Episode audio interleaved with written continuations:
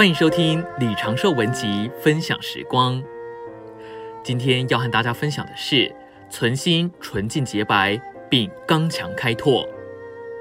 但以理书十一章三十二以及三十五节说道：作恶违背圣约的人，他必用花言巧语使他们被玷污；唯独认识神的子民，必刚强行事。通达人中有些跌倒的，为要熬炼百姓，使他们纯净洁白，直到末时，因为到了定期，结局才来到。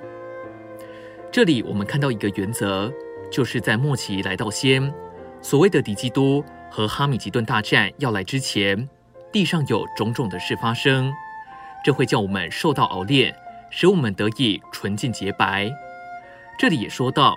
有人要被花言巧语所勾引而受玷污，但是认识神的子民必刚强行事，刚强开拓。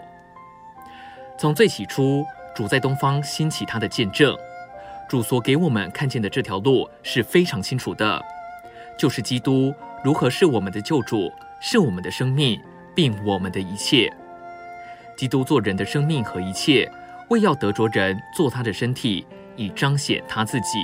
这就是神的心意。今天我们是看见了这个身体的亮光，但要把所看见的摆到实心里，实在需要厉害的征战。因为撒旦历代所要拦阻破坏的，就是基督在地上有一个实际的身体出现。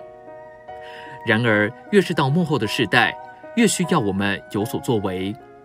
为着主，我们要有作为。当人用花言巧语勾引人的时候，正是认识神的子民当刚强开拓的时候，正是我们该有一点作为的时候。我们能否持守所看见的走到路中，这要看我们的存心。环境可以非常恶劣，甚至叫我们丧命，但我们始终不改，一直要走到路中。我们能否这样？一面在乎主的怜悯，另一完全是在乎我们的存心。存心纯净洁白，就能受得住熬炼。存心如果没有掺杂，外面怎样勾引都不会影响我们。今天的分享时光，你有什么摸着吗？欢迎留言给我们。如果喜欢的话，也可以分享出去哦。